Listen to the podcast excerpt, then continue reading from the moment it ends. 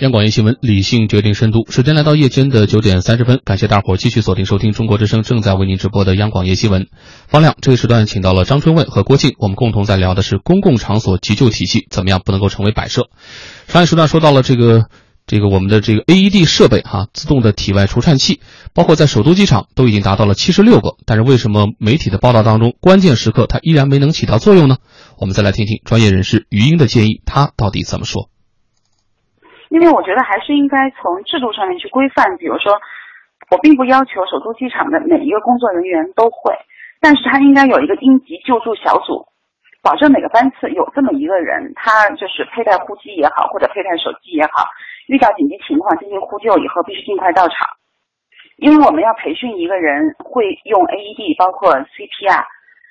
呃，其实是不光是一次培训就可以的，而且还需要定期的，每到两到三个月就需要重新进行一次熟练，就是熟练性的培训。余英说到了对 AED 自动体外除颤器的培训呢，并不复杂，但需要每隔两到三个月就要温习一下，这叫长跑。而我们的调查显示，别说是长跑，短跑的急救培训都有个缺乏捧场的问题。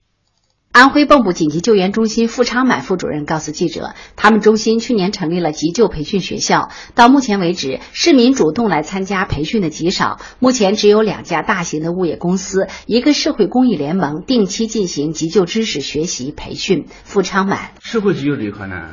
呃，我们国家因为这个对院前急救这块发展比较滞后吧，就是对市民这个急救技能培训这一块啊，还跟不上。比方说我们蚌埠市吧，真正参加过急救技能培训的市民。我估计不到百分之一，市民培训培训学校呢，也真正主动来培训的人不是很多。另外呢，对吧经费这块也没有保障，确实也是很很麻烦的事。政府对这一块没有这这方面的投入吧？嗯，我们的人员呢，除了上班，都是利用业余时间在搞搞这方面的。副主任介绍说，参加过急救知识培训的蚌埠万都物业公司，成功救治过股动脉刺穿、溺水、晕厥、猝死等病例。由于救治干预及时得当，赢得了抢救的黄金时间。看来，普通民众了解掌握急救知识是多么的重要。蚌埠紧急救援中心付昌满，我们国家每年发生猝死病人是在在院前嘛，五十多万人，但是抢救成功率，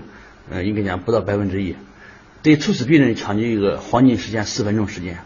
四分钟时间如果不进行心肺复苏的话，你如果你送到呃医院急诊科或者等到幺二零来，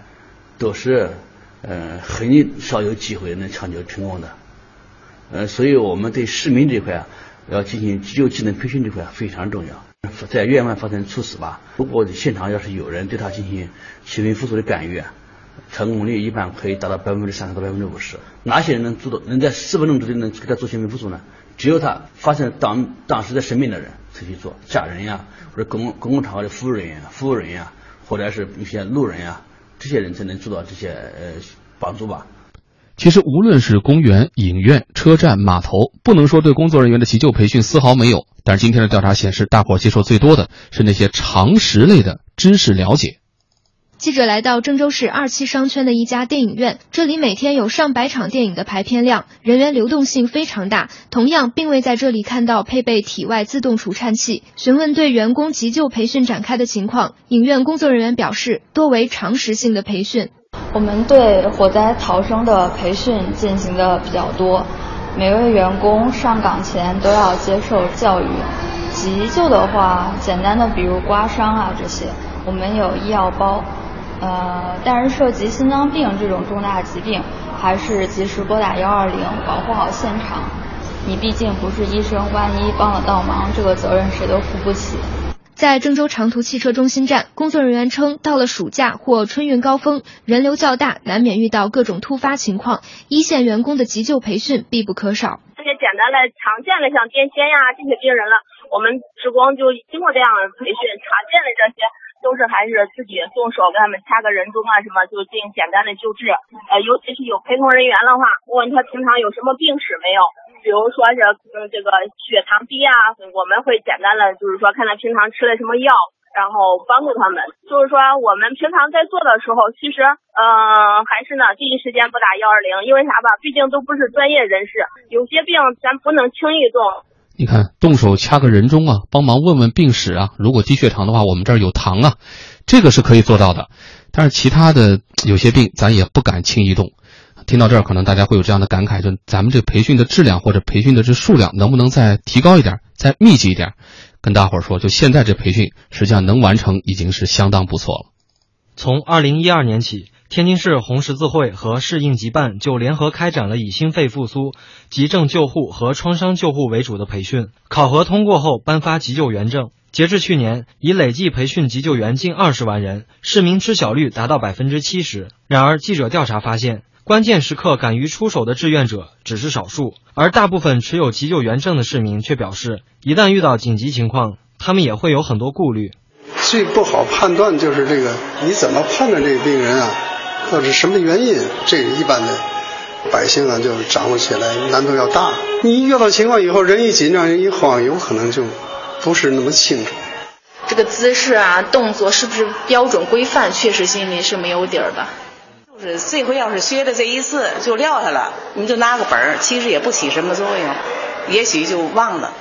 在一堂急救培训课上，讲师郭义农和助教正在指导三名学员练习使用体外除颤器。然而，记者发现，在场的其他一些学员，有的聊天，有的在玩手机，根本没有集中精神听讲。一位学员边听课边忙着接电话，他告诉记者，手头还有很多工作要处理，难免一心二用。郭一农老师说，在培训课上，这样的情况很常见。由于大家不重视，培训效果也大打折扣。他没有认识到它的重要性，救人就是医生的事儿，跟我没关系。你就说他在学习的时候他是被动的，比如说你讲你的，我在底下玩手机，可能我人在心没在。你让他按压的时候，首先手就瞎乱放，而且按压的时候没有按照我要求的姿势去按，那一看就知道是没听课。反正老师觉得这个培训吧，这个效果就要打折扣了。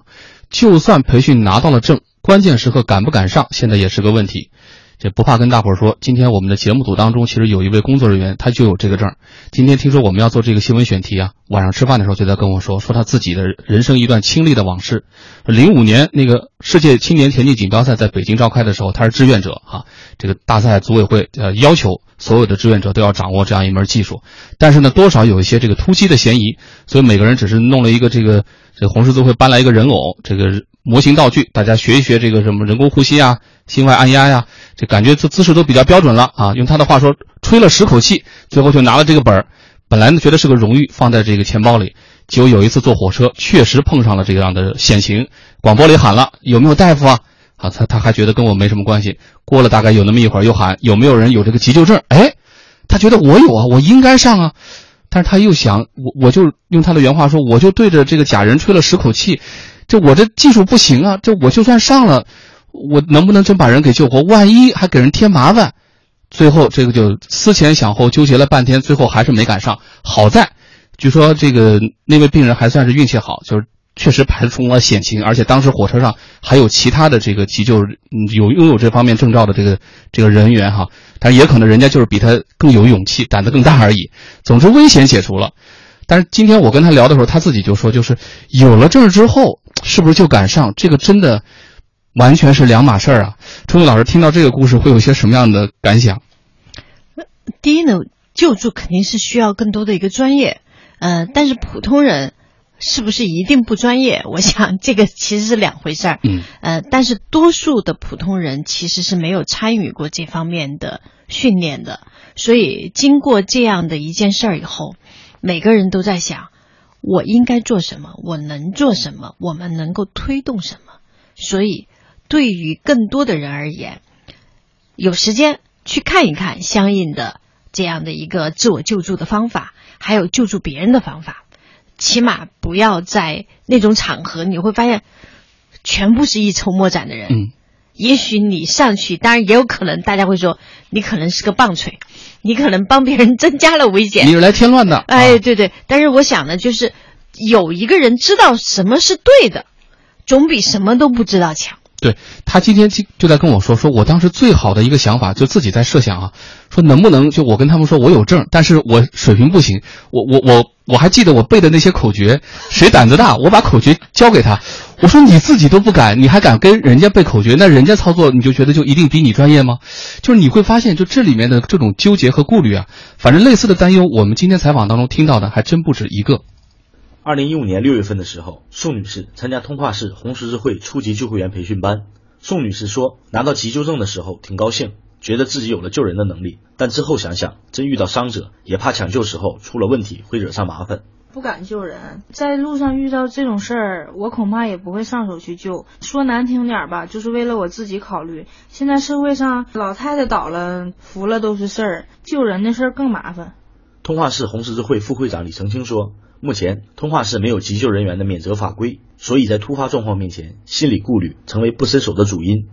这个人倒了，到底去救不救他，扶不扶他？这里就有一个，就是你去急救他这个责任的问题。咱们通化市目前还没有这方面的比较这个精确的这方面的规定，都是这样的。有爱心的人对他们来说也是一种障碍，应该说是他们想去急救，但是也担心这个责任到底算在谁身上？是我急救人这个身上呢，还是说确实不是因为我，也是是这个当事人自己造成的，都是。你看，除了一个资金的问题，除了一个培训不到位的问题，还有现在这个法律保障够不够的问题。那对于这样的担忧，又该怎么解决呢？我们先来放眼海外吧。国外经常大家说有一个好人法，就是美国和加拿大等国有一部实施已久的法律，叫好撒玛利亚人法，也被翻译作无偿施救者保护法。为什么叫好撒玛利亚人法呢？因为这个法律源于新约圣经当中的一个预言啊，有个犹太人被强盗打劫，受了重伤，躺在路边。结果呢，只有一个跟他不信奉同样一个宗教的撒玛利亚人路过的时候，哎，不顾教派的隔阂，救了这个犹太人。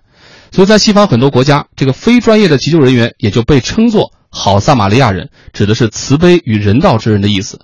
抛开这个宗教或者文化不同带来的影响，反正这个法包含了两个原则，一个呢是义务救助的原则，就是人人都有义务协助处于危险当中的人，除非这样做会伤害到自身；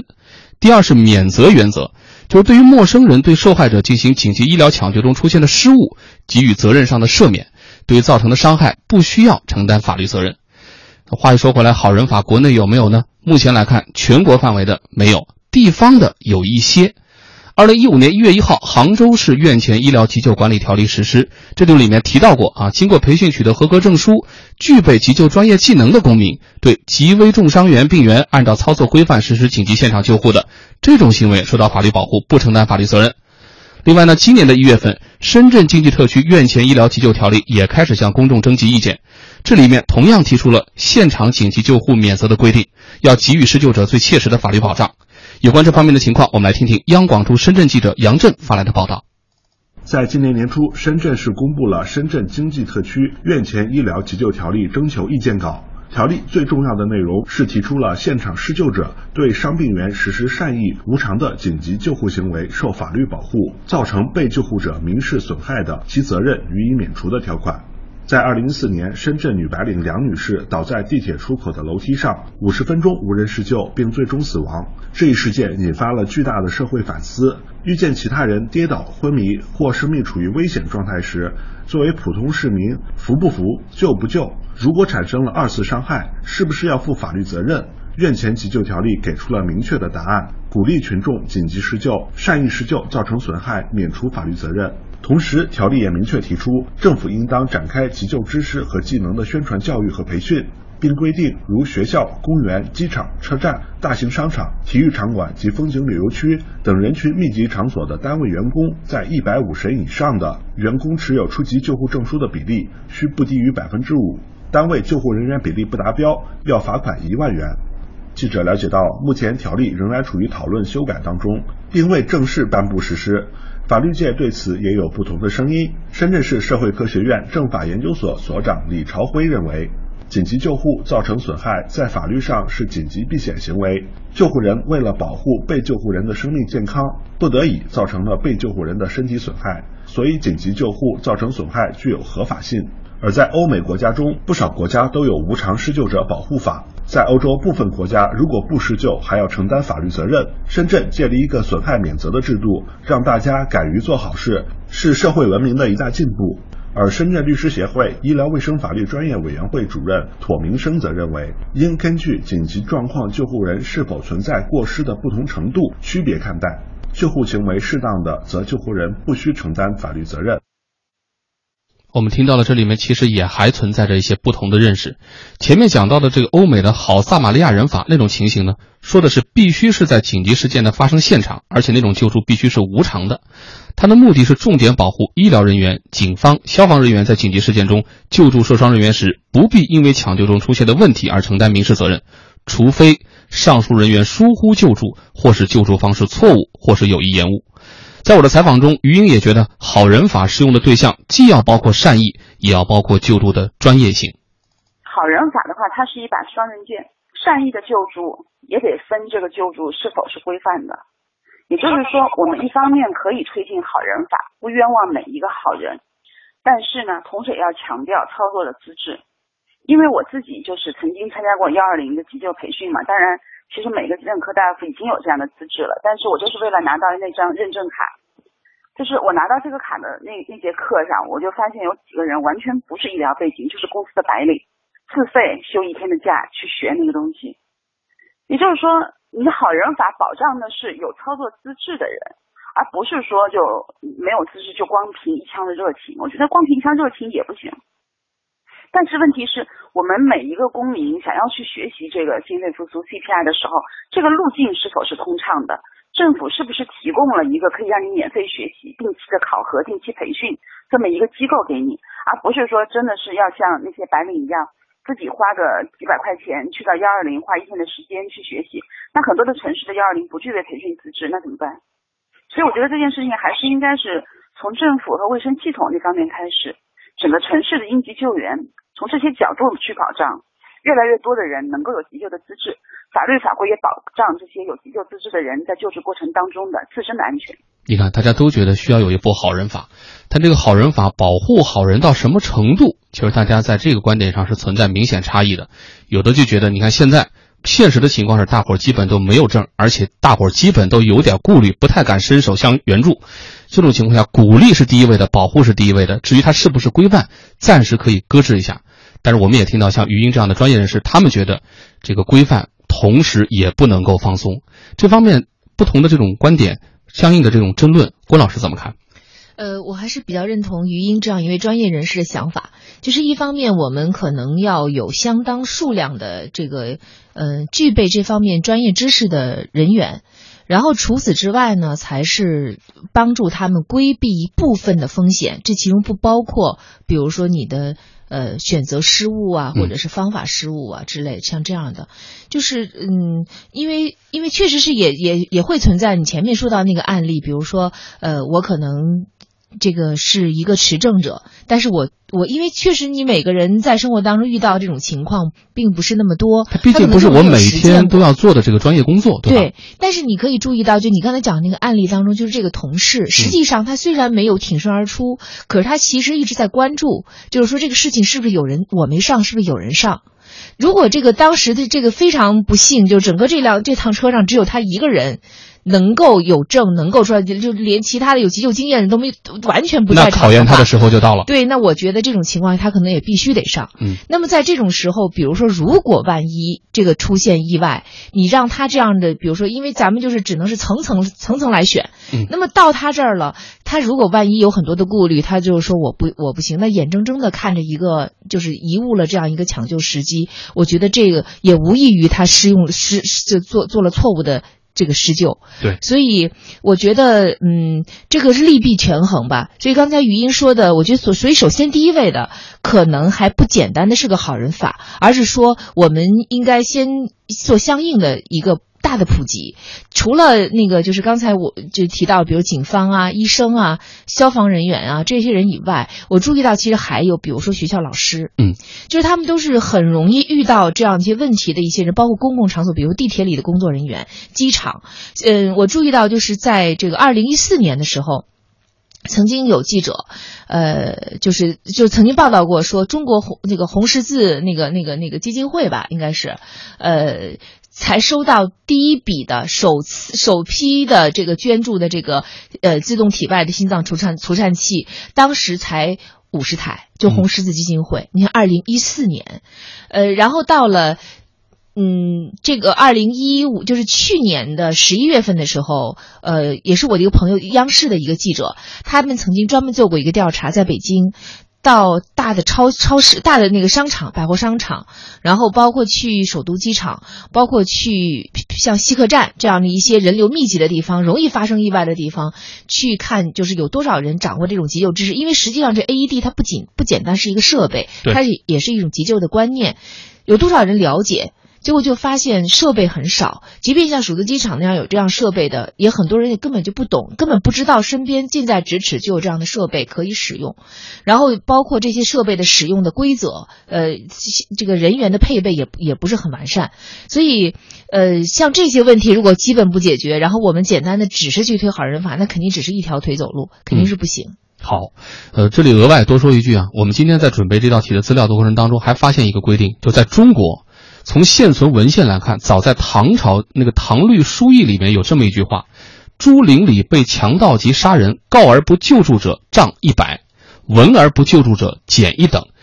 就是见义勇为啊，不光是个荣誉。在唐朝的时候，如果你的邻居出事了，你不伸手相助，对不起，你要承担法律责任。什么时候中国人变得这么胆小怕事了呢？